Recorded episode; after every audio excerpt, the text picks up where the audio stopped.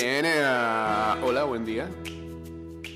Como siempre, ¿no? Nos la vuelve a hacer. Eh, acá, es acá, ¿no?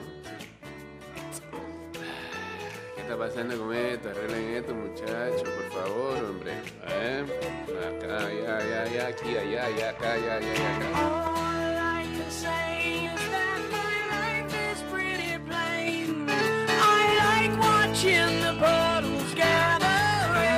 Que echar para atrás, hay que echar para atrás. ¿Cómo va a arrancar el programa así?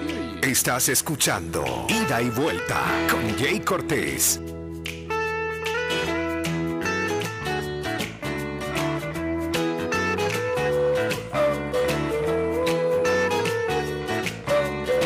Esperaremos la columna del señor Luis Alejo, este, que no debería demorar más de cinco minutos por ese partido de ayer, brother. Sogníferos.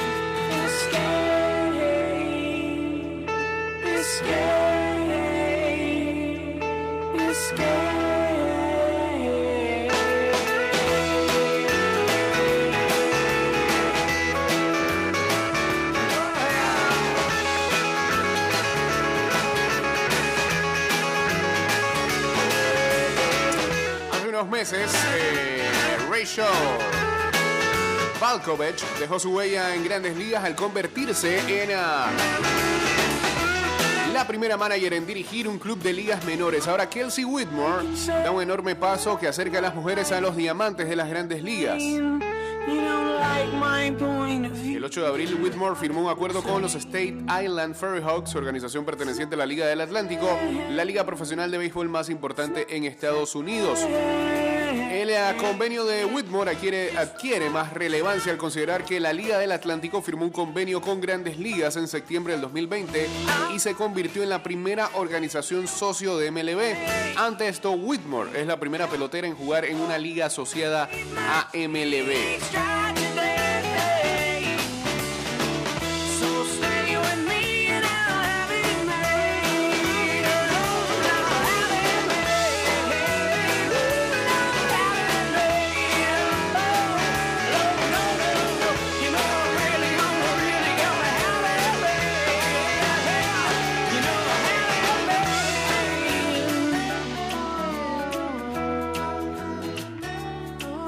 Perron, gerente general de los uh, Ferry Hawks, acreditó la contratación de Whitmore y reveló para MLB.com las palabras que la pelotera, eh, quien ha jugado como jardinera y pitcher en uh, la naciente campaña, la, le dirigió cuando llegó a Staten, Staten Island hace seis semanas.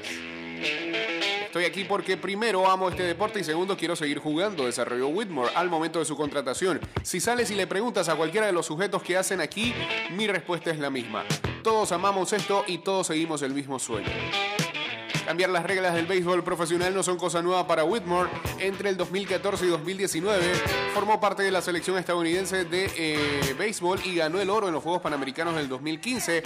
Además de plata en la Copa del Mundo Femenina celebrada en 2014. Como si lo anterior fuera poco, en 2016 y 2017 probó el profesionalismo al portar la franela de los Sonoma Stompers, novena incorporada a la Asociación del Pacífico, una organización más discreta que la Liga del Atlántico. Para dimensionar la importancia de su gesta, junto a Stacy Piagno, fueron las primeras compañeras en formar parte de un equipo profesional desde la década del 50 cuando las mujeres participaron en las Negro Leagues. A su arribo a los Furry Hawks dejó su huella al ser la primera mujer titular en un partido de la Liga del Atlántico, algo que sucedió el 1 de mayo. Tres días después se convirtió en la primera pitcher en la historia de la organización.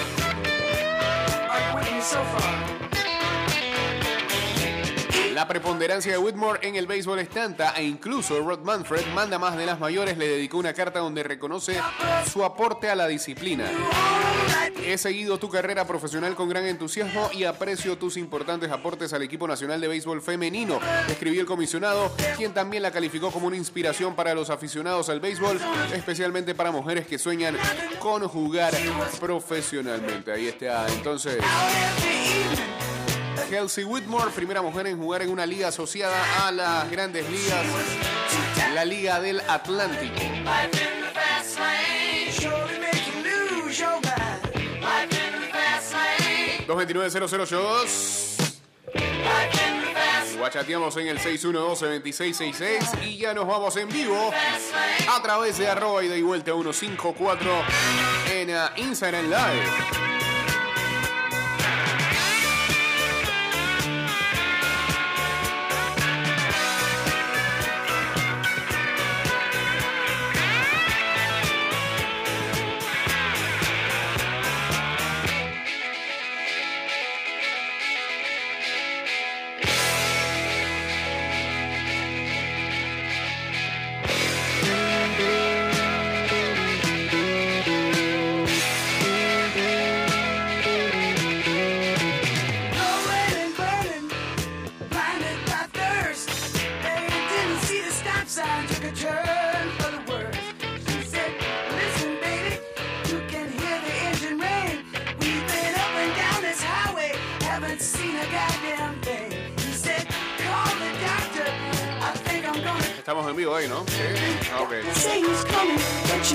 Saludos al señor ah, Toño, dice en sintonía.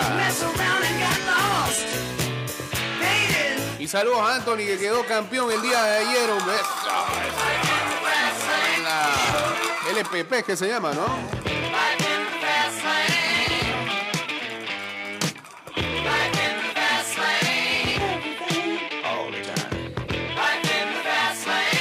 Asensio, el nuevo fichaje de Luis Enrique, el delantero del Real Madrid, sale reforzado de la ventana de Nations League y da un paso más para aspirar al Mundial, pero él no va a seguir en el Madrid. Saludos a Ángel BSP, seguro que por eso es que lo puso de titular.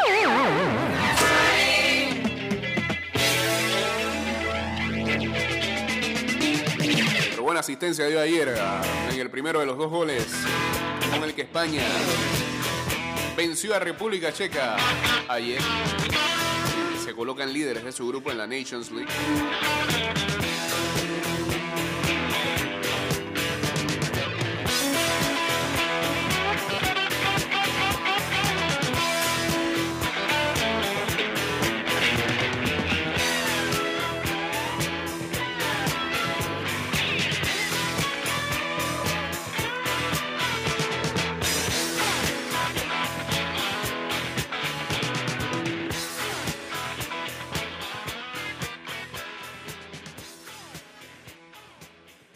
Gracias. Siguiente, por favor, que es otra cosa totalmente diferente.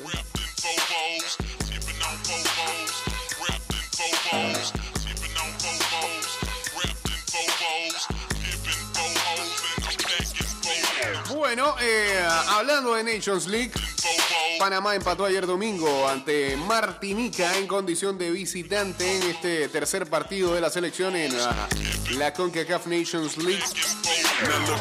Ah, y con siete puntos ya se clasifica directo a la Copa Oro, pero se complica de cara a entrar al Final Four. ¿Por qué? Brentwood grain gripping, still tipping on still tipping on foes. Incluso Martinica tuvo más posibilidades que Panamá ayer eh, en un juego que, repetimos, fue un somnífero total.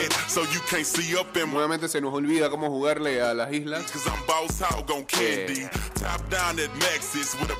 Now. Nos recuerda a esos juegos de antaño contra las islas. Y bueno, solamente le queda el partido contra Costa Rica del próximo año, en marzo del 2023, allá en San José, y donde se va a definir eh, cuál de los dos equipos irá al Final Four. Pensando de que Costa Rica se iba a aprovechar este, su visita a Martinica y hará seis puntos. Vamos a ponerlo así, ¿no? Si eso es así, entonces a Panamá eh, le sirve el empate el próximo año para asegurar su primer lugar en el Final Four. Saludos a el compadre, el señor Samuel McKeown en sintonía. Saludos a José Manuel también.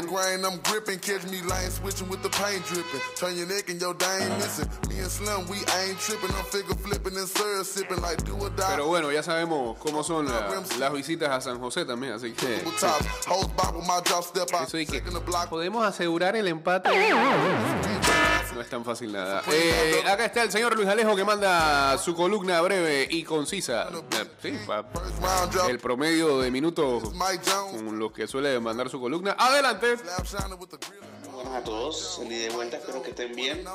Yo despertándome temprano por acá para ver la despedida de Marcelo antes de dar la columna sobre el partido de Panamá. Ah, mira vos. Quiero pues ¿Quieres qué? decir unas pequeñas palabras sobre el capitán del Madrid. Para mí, el mejor capitán que ha tenido el Madrid en los últimos años, el único que no ha hecho ni un pero, el único que aceptó su rol, el único que se ha comportado como capitán ¿Me está dando plomo ahí? ha sido Marcelo, aparte de ser el jugador con más títulos en de Madrid. Que seguramente pronto Benzema lo supere. Ah, Sergio Ramos le está dando plomo. Queda ese récord. Emocionante despedida de Marcelo, se Era acordó de todo el mundo, se acordó hasta del utilero, de todo, de todo el mundo se acordó de Marcelo. Está bien, está bien. Lloró Bien. Y nada, la verdad es que Mm. agradecimiento total a Marcelo. Ahora hablar sobre el partido de ayer. Ok. A ver, ¿qué, qué se dice? Eh, Panamá empató, se jugó mal y, y ya. No, Y ya. no hay conclusiones. No da pa' más. Que Martinica nos dominó. Simplemente se jugó mal. Eh, entonces, no, no sabría cómo analizar algo como esto, la verdad. Eh, la cancha estuvo pésima, eso es verdad, estuvo mojada, no excusa. Teníamos a Blackburn delantero, no llegaban los centros, los corners eran malísimos casi todos. O sea, no es como que Panamá mereció ganar. Ni un, o sea, fue un partido malo, un partido malo y, y bueno, pues le damos nuevamente vida a Costa Rica, como es de costumbre. Pero la verdad es que en general fue un partido malo para Martinica y para Panamá. Entonces, no, no hay nada que analizar. Creo que sí afectó que no tuviera que estarse en el banquillo. Quizás ese empujón que le da a él eh, hizo falta, o ese jalón de orejas que le da a él.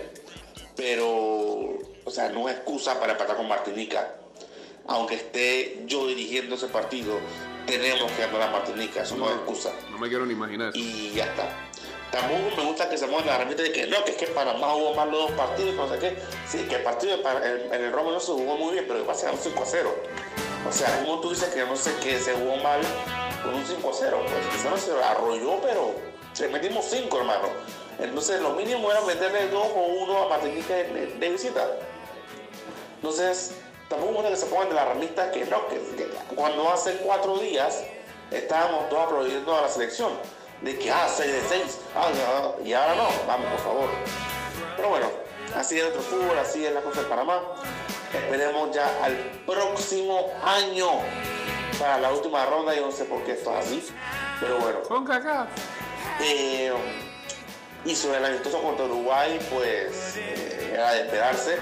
Tampoco me gusta que la gente oportunista, ¿ves? que ya, que para qué fueron para allá, que no sé qué, que, que, que. O sea, son oportunidades para los, para los chicos que sí, se fue improvisado y demás, pero un fogueo para los sub-21, para los nuevos, para los que no se han visto. Y como dicen por ahí, caja para la Pro que eso importa al final. Así que ese es mi breve análisis de partido, para no, no hay mucho para analizar tampoco. Y vamos, Perú hoy en el repechaje. ¿Cómo? Vamos. Sí. Está bien. sí. Gracias, señor Luis Alejo.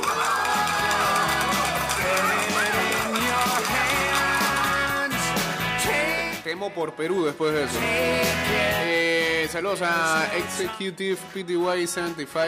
Dios mío. Como que lo hubiera escrito Mati, ese user. Eh, que el logro no escuche eso. No, pero yo creo que coinciden un poco, miren.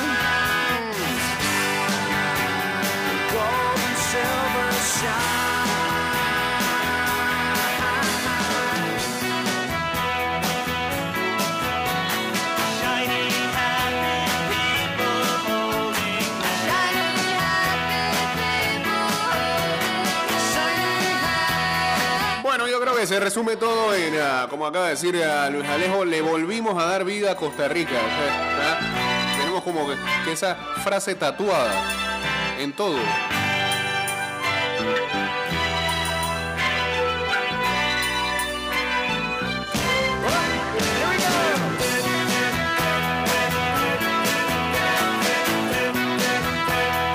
O sea, ¿de qué vale haberle ganado a los ticos aquí? eh, si vamos y nos complicamos con Martinica en un partido ya.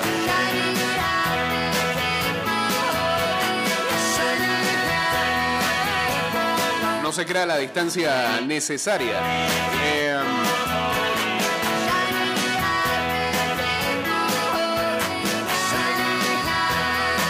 Hoy sigue la Nations League a las 9 de la noche. Honduras enfrentará a Canadá en ah, el grupo C, Liga A. En la Liga B, Grupo C, Trinidad y Tobago enfrentará a San Vicente y las Granadinas a las 6 de la tarde, a las 7 de la noche Nicaragua, Bahamas. Y en la Liga B, Grupo D, Guatemala enfrentará a República Dominicana a las 7 de la noche. Y por cierto, y ahora que también comentaba Luis Alejo del partido del sábado, no sé, mi opinión es que ah, yo sé que hay gente que lo verá con el vaso medio lleno. Federación haciendo caja, pero a, a, costo, a, a- costa de qué? Porque luego me dices de que, ah, bueno, pues, pero es que eh, estos muchachos tuvieron, sub 21 tuvieron sub 20 en este caso, lo que dirige Ángel Sánchez. Tuvieron fuego, pero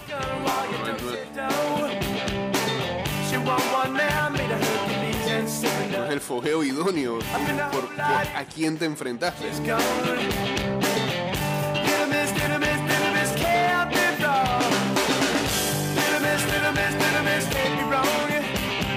Ya en la previa se veía que podía ser este partido innecesario y la postre parece que así fue. Salvo algunas excepciones porque eh, hay figuras que quizás se pueden destacar dentro de, la debacle. A mí me parece eh, que si podríamos resaltar a alguien, a mí, mi opinión, con todo y que eh, tuvo deficiencias en algunos de los goles, sobre todo en el primero, me quedo con este lo que hizo Gamboa en defensa, en varios lances.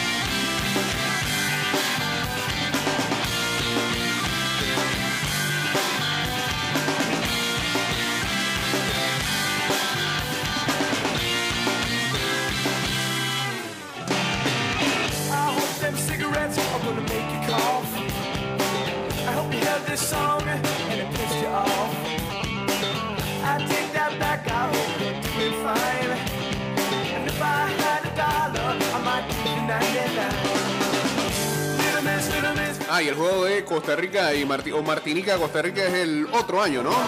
A ver, ah, dice Macías por aquí, ese partido contra Uruguay realmente era innecesario porque no se aprendió nada. Y como dices, solo hacer caja. Bueno, lo digo fue Luis Alejo. Saludos a Poncho Son, saludos también a Pedrito Altamiranda uniéndose aquí al Instagram Live.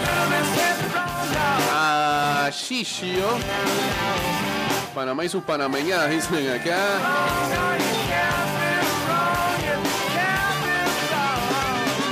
Morales Araba. eh,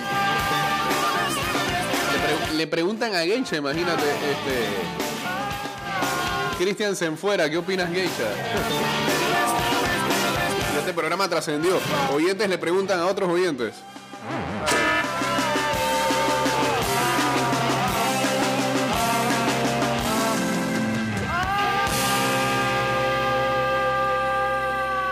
Hoy también en la Nations League, pero la de UEFA a la 1 y 45 de la tarde, grupo A1. Dinamarca enfrenta a Austria. Francia, Croacia. Francia que le ha ido mal en esta Nations League. Y en este grupo, quien lidera es Dinamarca con 6 unidades. ¿Qué quieres que te pregunte, Rucker? Cristian Senfuera. ¿Quieres que la gente te pregunte a ti? Pero no sé si te van a preguntar de deporte. En el grupo B2 a la 1 y 45, Islandia enfrentará a Israel. Y en el grupo C3, Kazajistán enfrenta a Eslovaquia a las 9 de la mañana y a las 11 de la mañana Azerbaiyán contra Bielorrusia. Y hoy a la 1 de la tarde, Australia enfrentando a Perú.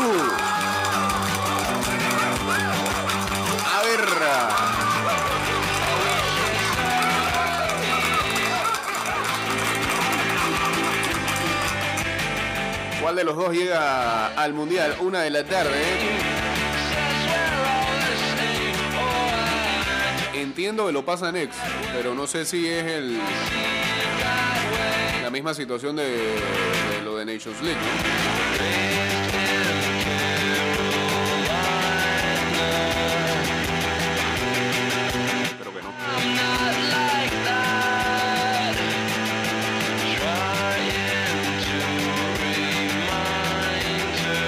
No, entonces.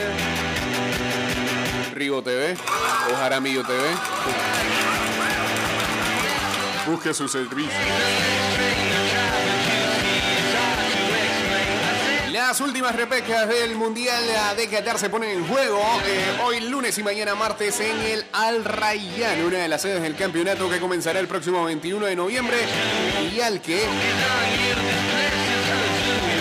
al que opositaron de inicio 204 selecciones. Restan solo cuatro equipos en lisa y dos billetes a repartir. Este lunes, Australia y Perú se disputan el primero y el que gane quedará encuadrado en el grupo de Francia, Dinamarca y Túnez con debut ante la vigente campeona del mundo. Y el martes, 24 horas después, Costa Rica y Nueva Zelanda dirimirán la última plaza, que será la del primer rival de España, en un grupo que completan Alemania y Japón. No hay lugar a la enmienda, serán duelos sin partido de vuelta.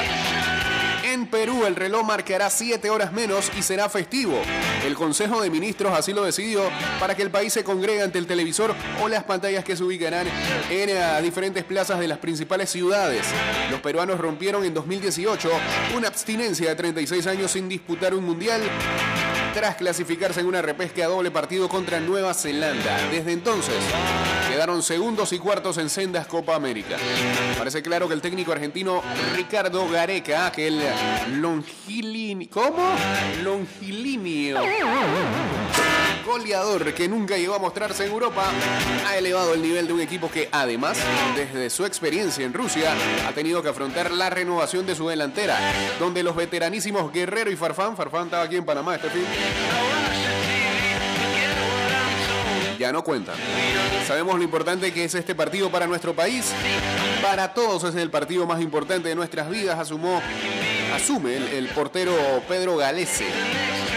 Antes de desplazarse a Qatar, el combinado peruano se preparó durante una semana en el centro de alto rendimiento en San Cugat, en España.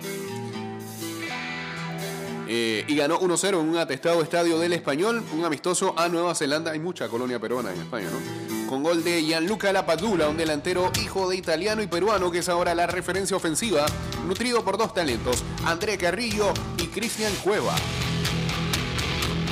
Mientras, Costa Rica es favorita para meterse al Mundial. Australia cayó por primera vez a la repesca desde que tras el Mundial del 2006 se integró en la Confederación Asiática de Fútbol, precisamente para evitar ese tipo de situaciones a las que el formato clasificatorio condenaba hasta ahora a los equipos de Oceanía. Su nivel futbolístico ha bajado en los últimos años, sufrió para llegar a esta última cita tras dejar atrás Emiratos Árabes Unidos en una repesca zonal disputada la semana pasada. Además, no, apenas dos de sus futbolistas jugaron esta temporada en una de las cinco grandes ligas europeas. Matt Ryan, que no es el quarterback, fue el segundo meta en la Real Sociedad y el centrocampista Ashdin Hrustic, autor del tanto del triunfo ante los árabes, se acostumbró a salir del banquillo en el Eintracht Frankfurt. En el equipo todavía gobierna el industrioso Aaron Mui, un bregador que dio el salto desde la Premier al fútbol chino y ejemplifica el estilo del equipo directo y en la búsqueda de la segunda jugada. Nueva Zelanda está también en esa línea, pero cuenta con la capacidad de un buen especialista como Ariete.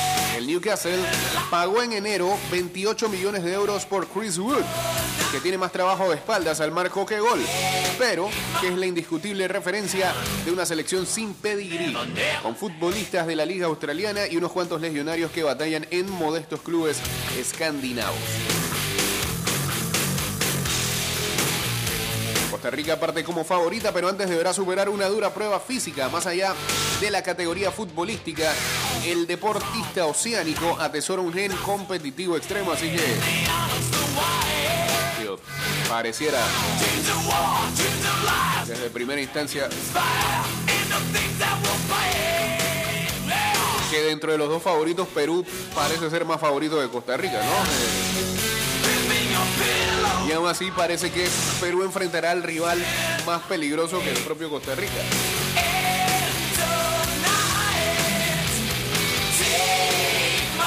Y si uno, y si uno se deja llevar por los partidos que realizó Costa Rica en esta Nations League, tanto con Panamá como el mismo partido contra Martinica allá de San José, no la tiene clara.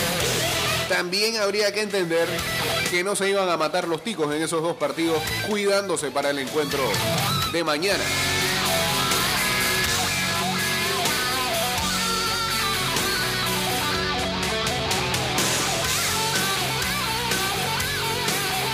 Los dos encuentros a la una de la tarde, ya saben, hoy Australia, Perú y mañana martes Costa Rica, Nueva Zelanda.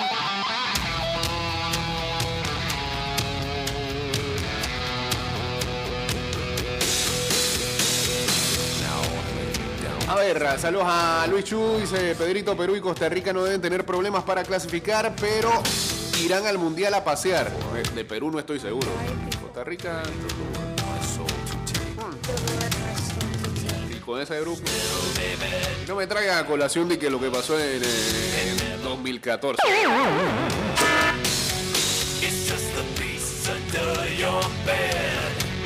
No es la misma generación.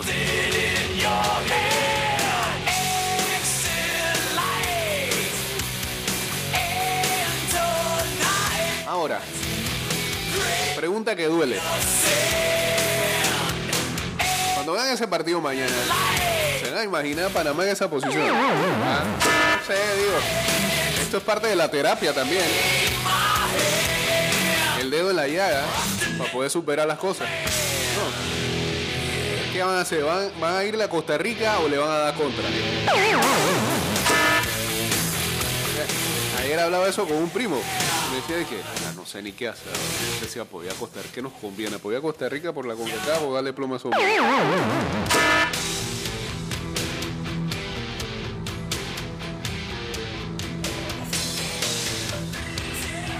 Y esa es otra. Si, no- si nos hubiéramos visto en esa posición, ¿tendríamos realmente chance? No sé. Yo pienso la tendríamos más difícil. por no estar acostumbrados a una situación así. Un partido, en un partido, hermano. ¿Ah? Es que vuelta, en un partido. Cualquier cosa puede pasar. Por eso Perú y Costa Rica pueden ser muy favoritos, pero. Un solo partido. Cuidado.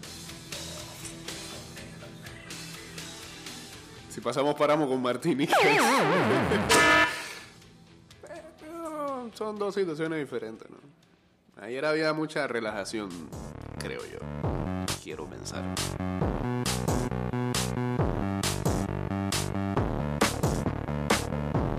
Con esta nos vamos.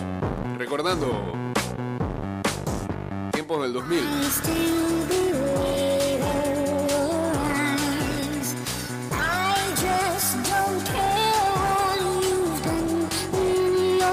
La Fórmula 1 está cerca de un acuerdo para asegurar un Grand Prix en eh, Sudáfrica. Y hablando de Fórmula 1, qué terrible Ferrari ayer. Es una calamidad eh, esa escudería.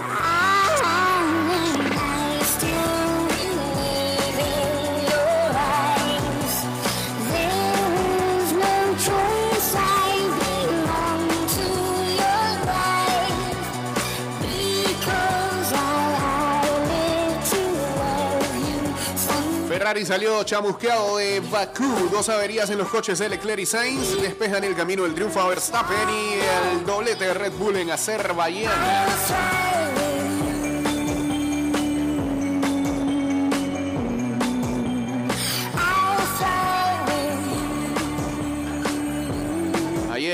También en la Nations League de Europa, Portugal ah, patinó sin Cristiano Ronaldo y cayó ante Suiza. El conjunto luso pierde el duelo y el liderato en la Liga de Naciones tras dar vacaciones a su estrella. Así. ¿Qué? Váyase, ya. eso no importa.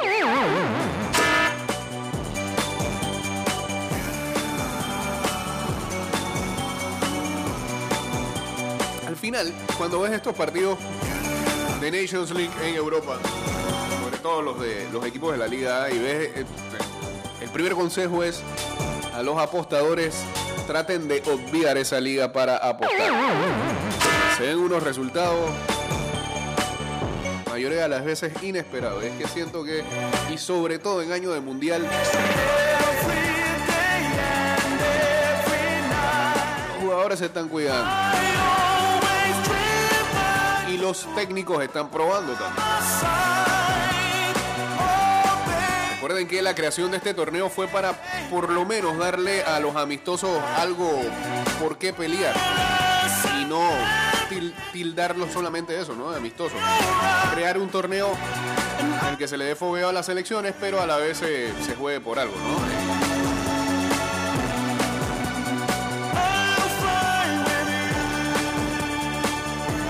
Y en el manejo de un técnico de su equipo y es lo que están buscando, me parece que todavía hay mucha, mucho de eso en la mentalidad.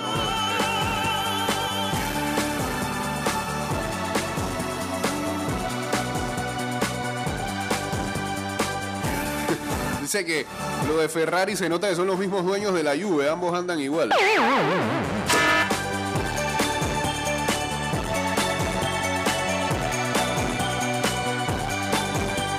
Ayer ah, Benfica anunció el traspaso de Darwin Núñez al Liverpool. El club inglés que aún no ha hecho oficial el fichaje pagaría 100 millones de euros por el jugador más caro de su historia y eh, por ende Darwin no estuvo presente en el juego contra Panamá el día sábado.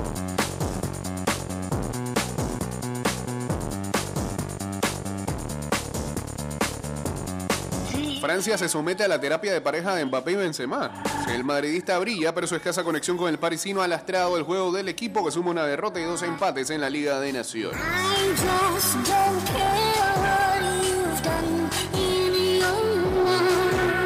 Bueno, el Madrid no se quedó atrás este fin de semana, fichó a Aurelien Chouameni, el futbolista procedente del Mónaco de 22 años, firma por seis temporadas con unas cifras que le sitúan como el cuarto fichaje más caro del club y apuntala el plan del futuro del centro del campo blanco con más físico.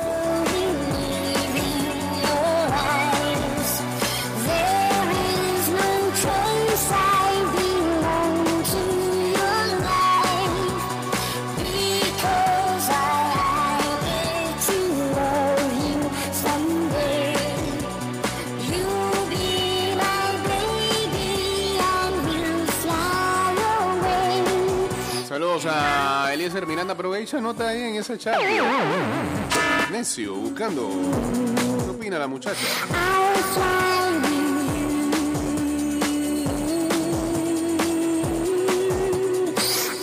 Recuerden esta noche también a partido número 5 de las finales de la NBA entre los Celtics y los ah, Warriors. Los dos está la serie. Para los Celtics está cuestionable la participación del centro Robert Williams. Que ha estado jugando con problemas en su rodilla izquierda y se ve eso mucho a la hora de defender.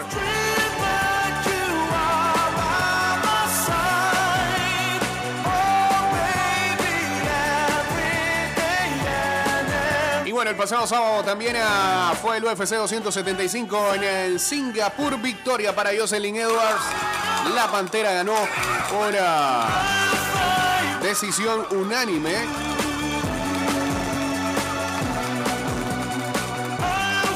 En el que creo que basa su victoria, sobre todo en su actuación en el tercer round. Eh, arrancó bien en el primero, pero Ramona Pascual, que era su rival, eh, hizo más daño en ese cierre de la primera vuelta. La segunda, digamos que fue más pareja y el tercer asalto le dio entonces la victoria definitiva a Jocelyn, que le viene muy bien eh, pelear en Asia, ¿no? Porque recordemos que su primera victoria en la UFC fue en Abu Dhabi.